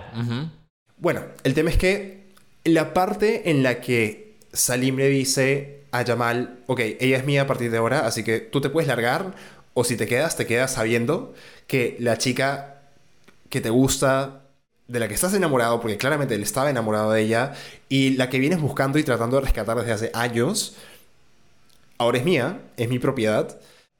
Salim lo amenaza, además que Salim tenía una pistola, y para evitar, digamos, problemas, Lática básicamente decide quedarse con Salim y resignarse a continuar siendo, digamos, propiedad de otra persona, solamente que esta vez era un hombre diferente.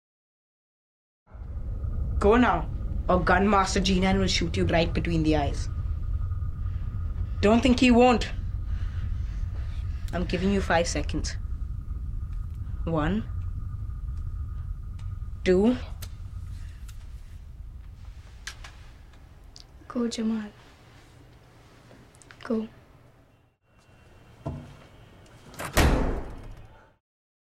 Qué pesado, ¿no? O sea, saber, no solamente por, el, por un, un tema romántico y, y que, ok, le rompieron el corazón porque el Ática, entre comillas, eligió a su hermano por encima suyo. Más allá de eso, Yamal era consciente de que el Ática había sido, había vivido bajo la sombra de un hombre hace- toda su vida y que lo iba a continuar haciendo porque ahora era propiedad de su hermano. Y Yamal, yo creo que es consciente de eso en este momento, ¿no? Esa parte me, me impactó bastante también.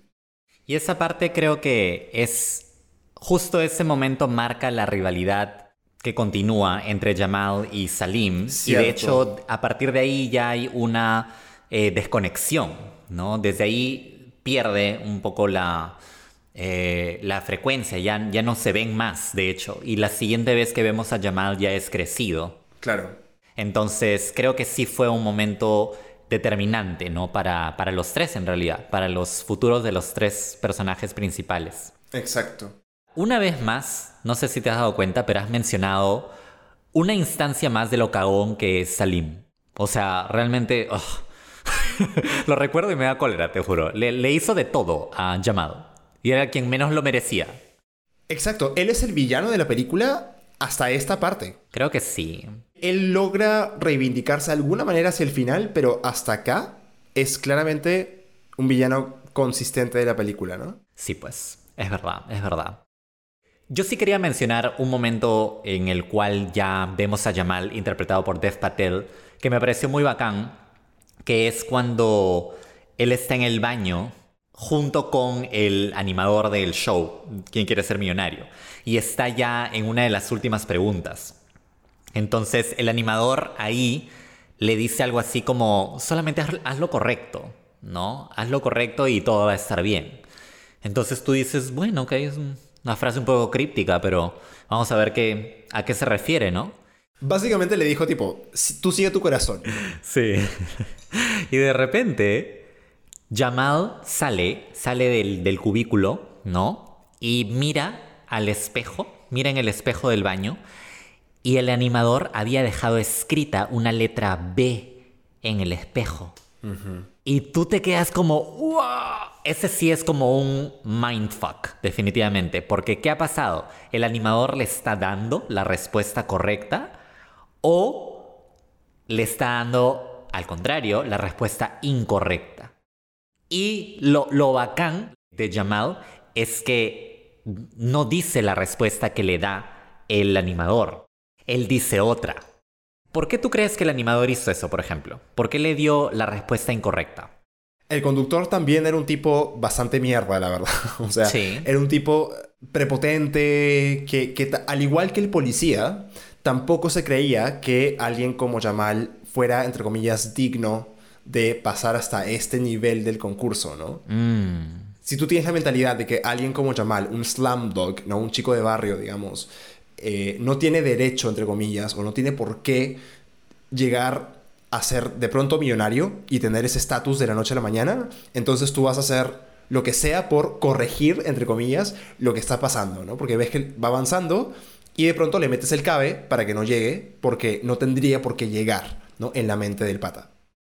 Concuerdo contigo y leo un poquito más entre líneas porque recuerdo claramente que este conductor en algún momento dijo, la estrella de este programa soy yo.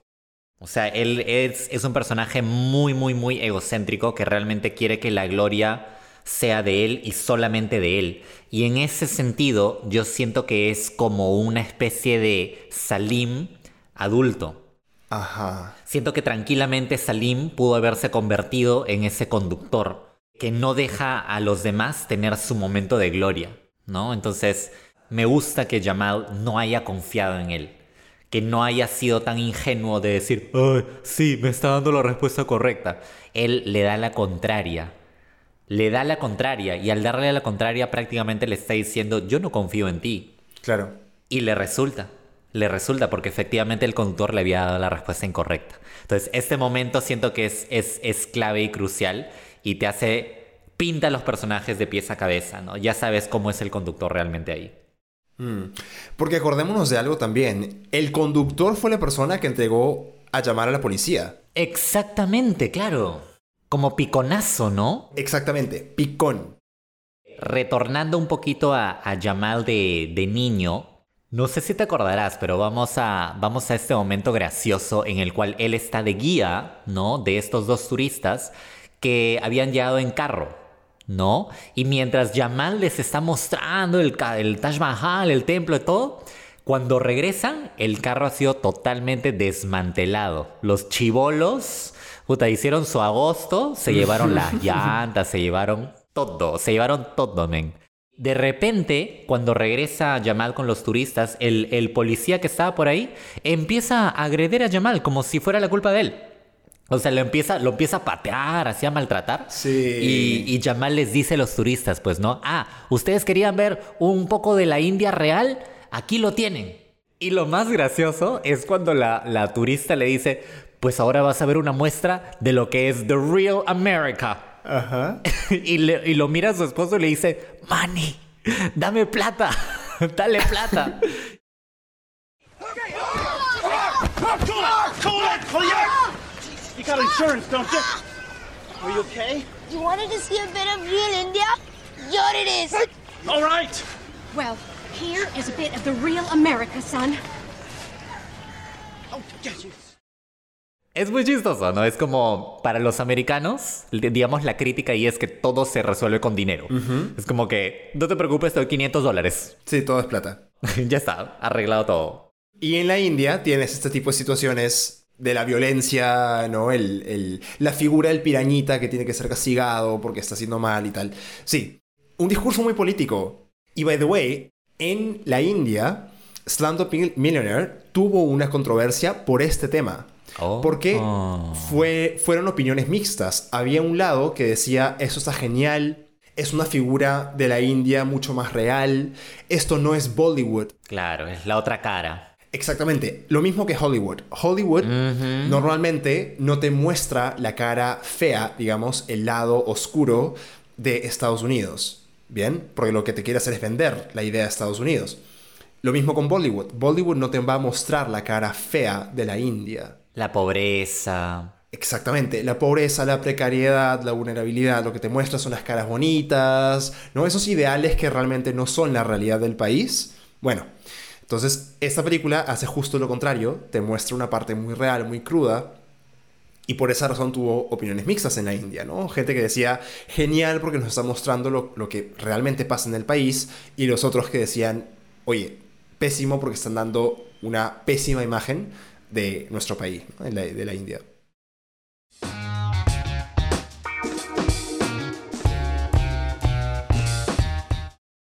Ahora sí, ¿qué tal si ya abordamos, ahora sí, tu opinión en cuanto a la calidad visual que tiene la película? Ya hemos hablado el episodio pasado acerca de Danny Boyle. ¿Qué te pareció visualmente y sonoramente esta pela? Esta película es todo un viaje. Visualmente también. Visualmente también. O sea, creo que esa es una de las partes incluso más meritorias de la película. La película ganó un montón de premios por este aspecto también. La variedad de tomas que se usan, lo- los close-ups, los cambios de ritmo. Hay partes que son en cámara lenta, por ejemplo, cuando vemos cómo muere la mamá de Jamal y Salim. Después, momentos muy rápidos cuando ves a los niños correr y la cámara los persigue. Así como la trama te lleva por momentos tristes, felices, rápidos, eh, oscuros, claros, también a nivel visual, Danny Boyle te llega a, mostrar esa variedad de colores, velocidades, ritmos, ¿no? Y sonidos, porque también la parte sonora es súper importante acá, ¿no? La banda sonora es genial, o sea, Yo creo que la, la verdadera chamba, porque debe haber sido una chambaza, es eh, la edición.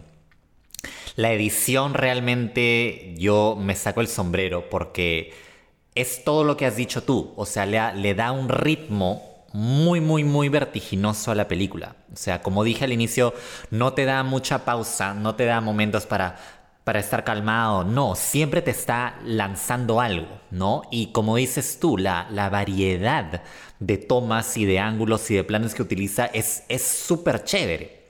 Por ejemplo, cuando la tica es muy pequeñita y eh, están bajo la lluvia, hay unas tomas bravasas de la chibolita desde un ángulo lejano, y no, y solo se le ve a ella bajo la lluvia, o sea, parece un anime esa parte, porque es la, la figura, ¿no? Recogida bajo la lluvia. ajá. Sí, es muy, muy impactante visualmente. Tenemos eh, el plano de Lática ya joven que se repite muchas veces a la espera de Jamal en la estación de tren, que es eh, desde un ángulo eh, superior, ¿no? La cámara la tenemos arriba, como los ojos de Jamal, mirando hacia abajo y así vemos a Lática y tenemos una especie de slow motion ahí y el color cambia. O sea, la fotografía en ese momento tiene otro tinte, mucho más hiperrealista, contrastado con lo oscuro anterior. Entonces, el director realmente juega, juega muchísimo con todos los, con todos los elementos audiovisuales. Hay, hay mucho eh, dinamismo, cambio y es y no te cansa, al menos a mí, porque siento que usado de forma incorrecta puede causar mucho como estrés y tedio. Una sobrecarga. Claro, mira, me acabo de acordar, dije esto y me acordé de la película Transformers. Uf, Transformers 1, Transformers 2. ¡Ah! Dios mío, calambre al ojo. literal. Calambre al ojo total. No hay toma que dure más de un segundo. Y es que. ¡A la mierda! Yo no, no, podía, no pude terminar de ver esa película, te juro. Te sientas en la primera fila del cine a ver Transformers y quedaste dañado de por vida. ¡Uy, no! Fuiste. Ciego te volviste con esa boda. Es, es feo, pero acá está usado el, ese recurso del dinamismo y, y el cambio de tomas y de ángulos y, y todo esto es usado de forma eh, creativa y consciente. Muy inteligente. Muy inteligente y muy... con mucho planeamiento. Hay, hay un motivo por el cual lo vemos desde arriba o desde abajo o desde el mismo nivel o por qué tomamos la perspectiva de un personaje eh, y del otro, ¿no? O sea, yo siento que ese, ese ángulo que recuerdo mucho cuando Lática está en la estación de tren, dura tanto justamente porque creo que el director quiere mostrarnos cómo ella mira a Jamal. Y es la primera vez que ella mira a alguien con alegría, con pureza, porque cada hombre que se ha pasado, que se ha topado en su vida, ha aprovechado, se ha aprovechado de ella, la ha querido utilizar, ¿me entiendes? Jamal ha sido el único, el único realmente que la ha tratado como persona y que se ha interesado por quién es. Entonces, una de las principales cosas que recuerdo de esta película es que es muy realmente un, como tú has dicho, un viaje y muy agradable a los sentidos. Es un estímulo muy grande a los sentidos. Hablemos de lo que nos llevamos de esta película a nivel de lecciones aprendidas y moralejas. ¿Qué te llevas para tu vida? Bueno, definitivamente creo que la idea central de la película es, es el destino, ¿no? Y que hay cosas que, que, que todo en tu vida básicamente te va a llevar a donde, a donde tienes que estar. O sea, todo lo que ocurre en tu vida ocurre por algo.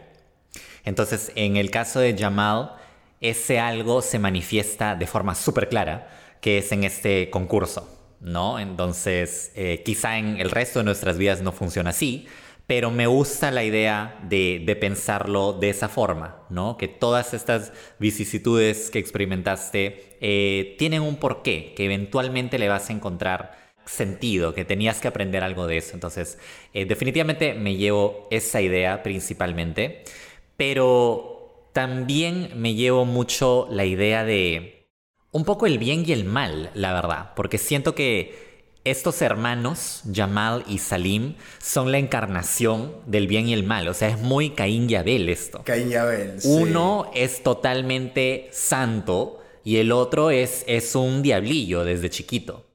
Este comportamiento, de cierta forma inocente, que, ¿no? que vemos en su infancia, vemos cómo se incrementa ¿no? y cómo puede ser peligroso conforme van creciendo. ¿Qué, qué te llevas tú?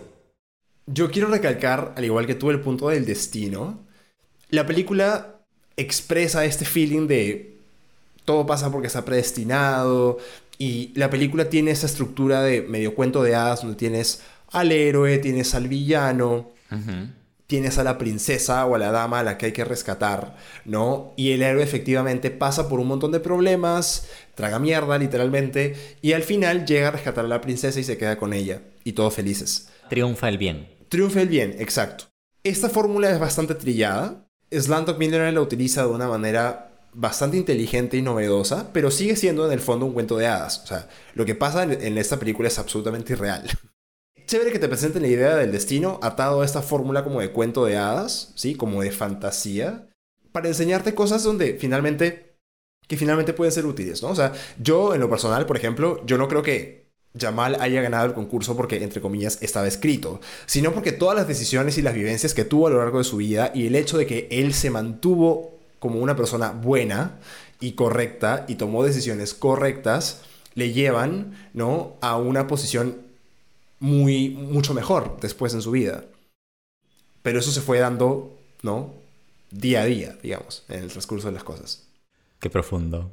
Para mí es una especie de discusión, ¿no? Entre, ok, no, no creo en el destino, objetivamente no creo en eso, pero sí creo que se puede aprender de tus decisiones pasadas y que puedes crecer a partir de eso. Y la película de alguna forma te muestra ambas. Y creo que finalmente la película habla mucho acerca de, de perseverancia y de posibilidades. Dos palabras con P. Uno, porque vemos que Jamal prácticamente tiene el mismo objetivo durante toda la película, que es encontrar a Lática, porque la ama desde que tienen cinco años. Pero, el que la sigue, vemos que realmente la consigue, ¿no? Él realmente consigue su objetivo al final de la película, pero lo logra. Entonces siento que habla mucho de, de esta idea de ser perseverante, ¿no? Y posibilidades, porque algo muy hermoso es que cuando Jamal está a punto ya de ganar, está por contestar la última pregunta, toda la India está apoyándolo. Eso es chévere. Desde los barrios hasta los edificios un poco más elegantes, hasta la clase media, todo mundo está detrás de Jamal, porque él es- se convierte en un símbolo, en un símbolo de, de alguien que puede salir de la nada, porque literal es de la nada, no tiene padres, no tiene estudios, no tiene casa, pero puede lograrlo todo, ¿no? Puede conseguirlo todo. Claro. Un poco más se convierte en Sarita Colonia, Jamal. Tal cual. Y es un mensaje muy esperanzador, ¿no? Con el que todo mundo, sobre todo nosotros lo- lo- los latinoamericanos, que vivimos cara a cara muchas veces el tema de la injusticia social, la pobreza extrema, podemos conectar. Tienes toda la razón. Sí. Sí, sí, sí. Es algo muy aspiracional. Entonces, ¿qué te parece, Renzo, si antes de dar ya nuestro rating, nuestro ranking oficial, comentamos un poquito eh, acerca de esta última escena? ¿La coreo? La coreo. Listo. Entonces, 3, 2, 1. Allá, allá.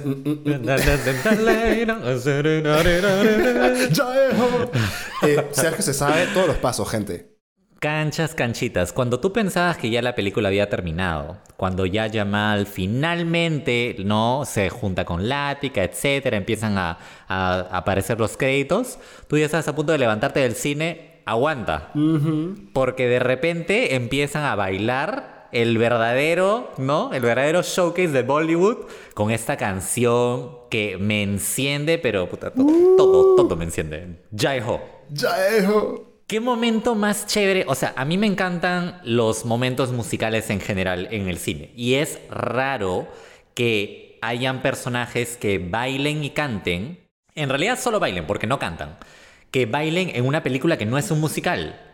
Es muy inusual. No se me, no se me vino una película que haga esto.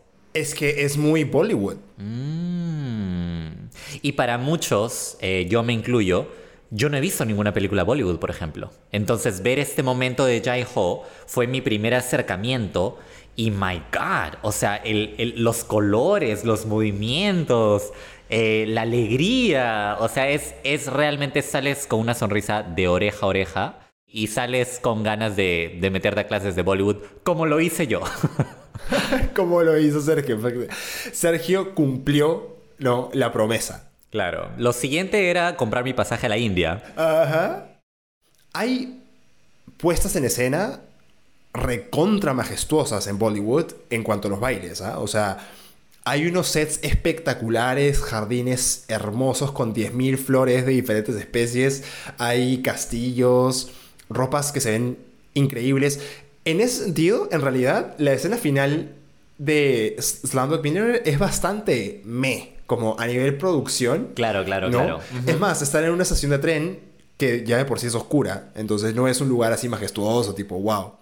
Pero lo chévere es la música. Ni siquiera el baile, porque Dev Patel no es que sea el bailarín. El baile es como que normal, ¿no? Normalito, normalito. Exacto. El baile es normalito.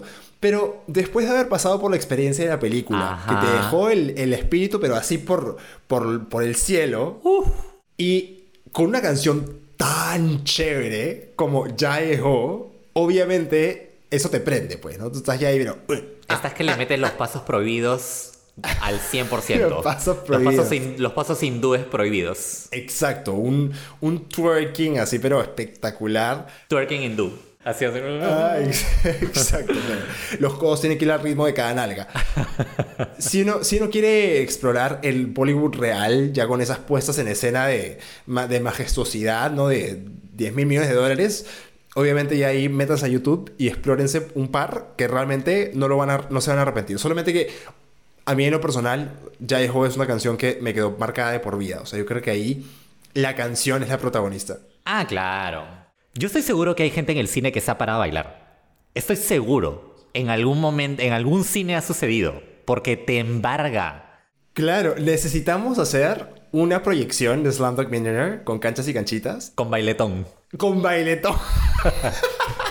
Me encanta. Claro. Me encanta. Eso sería mi sueño, Sergio. Oye, hay que, hacer, hay que hacerlo. Reservamos un cine, puras canchas, puras canchitas, y termina la película y todo arriba. Y bailamos y todo. Ay, qué chévere, qué chévere. Hay que hacer eso. Sí, de concha su madre.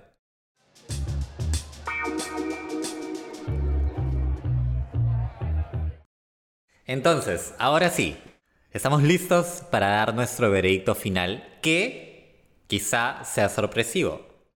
Listo. Yo quiero decir lo siguiente. El mi canchitómetro para Slumdog Millionaire está en 9. ¿Vale? Le voy a dar un 9 a Slumdog Millionaire porque siento que es una película que lo hace casi todo muy bien. Es emocionalmente atrapante, es envolvente, audiovisualmente es muy bella, tiene momentos absolutamente memorables, es divertida, te hace pensar, tiene unas manifestaciones políticas interesantes, entonces todo eso me parece genial de la película. No le doy un 10 por lo que acabé de comentar sobre el tema del destino, o sea, finalmente esta película es un cuento de hadas, pero con lo interesante que tiene a nivel audiovisual y a nivel de la trama y a nivel político, se podría tal vez haber hecho una versión un poco distinta que fuera un poco más aterrizada a la realidad. Yo soy el tipo de persona que conecta un poco más con este tipo de película, con películas un poco más realistas que fantasiosas, o un poco más dramáticas tal vez, que, que fantasiosas, en el sentido de cómo está pintada la trama, ¿no? Y qué tan, qué tan fairy tale es el cuento. Entonces, Slumdog Millionaire es una película, para mí, muy evidentemente cuento de hadas, y pues solamente por eso no conecta conmigo a un nivel 10. Por eso voy a dejarla en 9. Yo creo que igual esta película tiene un montón de méritos y se lleva los laureles muy bien merecidos, ¿no? Interesante porque en esta ocasión te voy a dar la razón. Oh, wow. Y mi, mi canchitómetro, como lo has bautizado, que me encanta, va a ir incluso un poco más bajo que el tuyo. Oh, wow. Yo estoy pensando en darle unas ocho canchas bien dadas. Ok, ¿por qué? Muy similar a ti por el tema de la inverosimilidad. Esa es la palabra. Tienes toda la razón, la verdad, Renzo. Hay, hay muchos momentos que tú aceptas creer porque, bueno, estás viendo la película y dices, bueno, vamos a conceder que justo encontraron a Lática entre millones de hindúes. Eh, ¿Me entiendes? O sea, hay muchos momentos de ese tipo que tú dices, esto jamás ocurriría. Claro. O sea, es demasiada coincidencia, ¿no? No hay forma que realísticamente esto ocurra. Entonces, por la abundancia de esos momentos, baja un poquito mi puntaje, ¿no? Definitivamente. Y porque esta última vez que la vi, sentí un ligero desgaste en la película. O sea, siento que es de esas películas que son, están en su mejor momento la primera vez que las ves. Sí. Que, y que luego, en veces posteriores, baja ligeramente. No es que baje estrepitoso. Envejece un poquito. Claro, envejece un poquito, no estrepitosamente, Ajá. pero a nivel narrativo ya no tiene el mismo impacto, que no es el caso de otras películas. ¿sabes? Es, es muy interesante ese, ese tema, porque hay películas que a veces hasta se ponen mejor con veces subsiguientes, Como Shrek. como Shrek. Sí, tal como Shrek. no el ejemplo que iba a poner, pero bueno. Entonces, por esos dos detalles, eh, yo creo que mi puntaje baja a 8. Todo lo demás, yo creo que es un A. La película visual y sonoramente. Ese es un factor que no envejece. Ese es un factor que se puso hasta mejor. Yo he disfrutado de esta película visual y sonoramente hasta más que la primera vez, porque es, un, realmente un placer para los sentidos. Eh, entonces por ese lado no hay problema. Igual la banda sonora me suena igual de fresca, igual de alucinante que, que, en, es, que en ese entonces, ¿no? El beat en Jai Ho, ese beat dropping, child, it hits as hard as back in 2008, ¿no? Me empila igual que en el 2008. Entonces eh, tengo ese, ese contraste un poquito, ¿no? sigue siendo una película extremadamente disfrutable y que para las canchas y canchitas que no la han visto es el mejor momento para verla. O sea, la van a disfrutar pero a mil por ciento. Nuestros puntajes difieren, pero la opinión está muy alineada. Y, y acá yo aprendí este término de ti, ¿no? suspension of disbelief, ¿cierto? Que, by the way, encontré la traducción en español. ¡Ah! ¿Qué es? Suspension of dis- disbelief en español es suspensión de la incredulidad. Brother, tal cual, claro, por supuesto. Eso es lo que es. Entonces, ¿no? Es, es este feeling en el que, por supuesto que eres muy consciente de lo que estás viendo es fantasía, es un cuento, pero haces de cuenta que es de verdad para poder conectar emocionalmente con la historia. Exactamente. O sea, en otras palabras, lo que todo mundo que ve películas de ciencia ficción tiene que hacer, ¿no? O sea, o películas de fantasía. O películas en general, en realidad. Pero sobre todo las de fantasía. Por ejemplo, mi, mi, mi madre eh, no le gusta ver películas de superhéroes ni de fantasía. Porque, porque no lo cree. O sea, dice, nah, es- eso nunca ocurriría. Y yo le digo, bueno, evidentemente no hay un hombre que, ¿no? que sea Spider-Man. Pero está este concepto que tú acabas de mencionar, ¿no? Entonces, bacán que lo hayas dicho. Claro, claro, claro. Lo que pasa es que ahí, ahí viene la parte artística de todo esto. ¿no? Finalmente el cine es un arte. Yo creo que una buena película, una buena historia, por más fantasía que tenga, es una película que te hace conectar cuando la historia sigue siendo humana. O sea, no le quitas la humanidad por más superpoderes y por más criaturas mágicas que le pongas al tema. Por eso es que, por ejemplo, ¿no? Una buena película de ciencia ficción, no importa qué tan fantasiosa sea a nivel de cómo funcionan los dispositivos, cómo funciona la física en ese universo, no importa. Pero mientras tengas villanos que manifiestan temas como celos, envidia, malicia, ¿no? Mientras tengas héroes que, por más que son héroes, no son príncipes azules, sino que también tienen un lado vulnerable, un lado oscuro, ¿no? Cuando tienes personajes interesantes que son multifacéticos, que crecen, no importa qué tanta fantasía le metas, va a seguir siendo una historia buena, ¿no?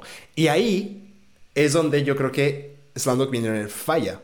Slumdog Millionaire no es fantasía, pero sí hay un elemento de fantasía a nivel de cómo están caracterizados los personajes. Porque ninguna persona es 100% buena y pura como lo es Jamal, ¿no? Siempre hay contrastes, siempre hay tintes. Entonces, eh, ahí es donde creo que la suspensión de incredulidad te permite disfrutar la película, por supuesto, pero uno es consciente de que lo que te está mostrando es puro cuento, ¿no? Es cierto, es cierto. Y eso aplica un poquito a la, a la unidimensionalidad de los personajes. Exacto. Tal cual. O sea, Lática, más allá de ser el interés romántico de Jamal, es un personaje totalmente Plano. acartonado, plano, planísimo.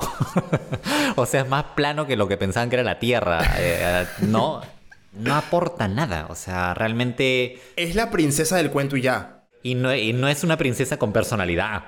En absoluto. es solamente. Sí, entonces. Vamos a bajarle un poco el- el- las canchitas. el canchitómetro está... tu, tu, tu, tu, tu, El canchitómetro está, pero. Puta, está bajando, está bajando. Ah, pero de repente. Ah, no, 10 canchas, 10 canchas. Ojo. Si evaluáramos la banda sonora de forma independiente, 15 canchas sobre 10, te juro.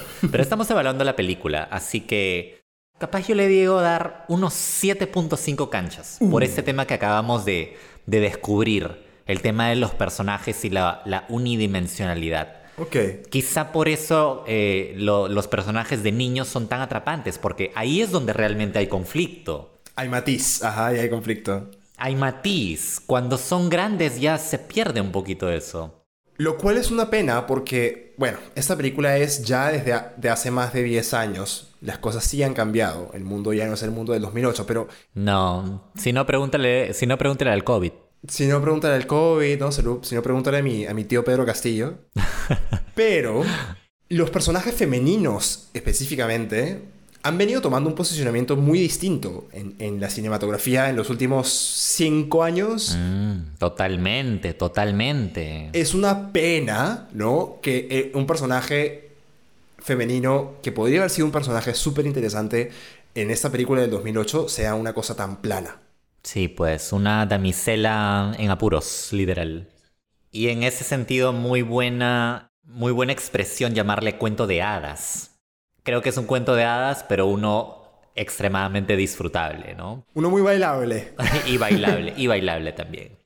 Y en ese sentido creo que eh, el, el episodio de hoy va a reflejar eso, ¿no? Yo me he sentido, la verdad, muy, muy alegre de, de recordar los momentos de esta película y, y creo que eso es lo más bacán que la gente se va a llevar, ¿no? Esta sensación de alegría, porque una vez que ya experimentaste todo, no va a haber mucho tiempo de criticar la unidimensionalidad de personajes. O sea, vas a estar en modo India, vas a estar en modo hindú, Con tu sari, con tus pulseras y todo. Sí, sí, sí, obvio. Claro, olvídate, olvídate. Ya lo saben, canchas y canchitas, vean Slumdog Millionaire. No es una mala película, es una película muy, muy buena, muy bueno, muy bien lograda. Y cuéntenos, ¿qué pensaron ustedes sobre la película? ¿Qué pensaron? ¿Cómo les fue con la suspensión de incredulidad? ¿Cómo les fue con los personajes? Cuéntenos sus opiniones en arroba canchita podcast. Y yo creo que eso fue todo por el episodio de hoy. Con nosotros será hasta un próximo episodio. Me sentí súper bien comentando esta película. Vamos a la India. Vámonos. Vamos, ahorita. El vuelo sale en, en cuatro horas. Vamos una vez al aeropuerto. Nos vamos. Te veo en el Taj Mahal. Somos Fuga.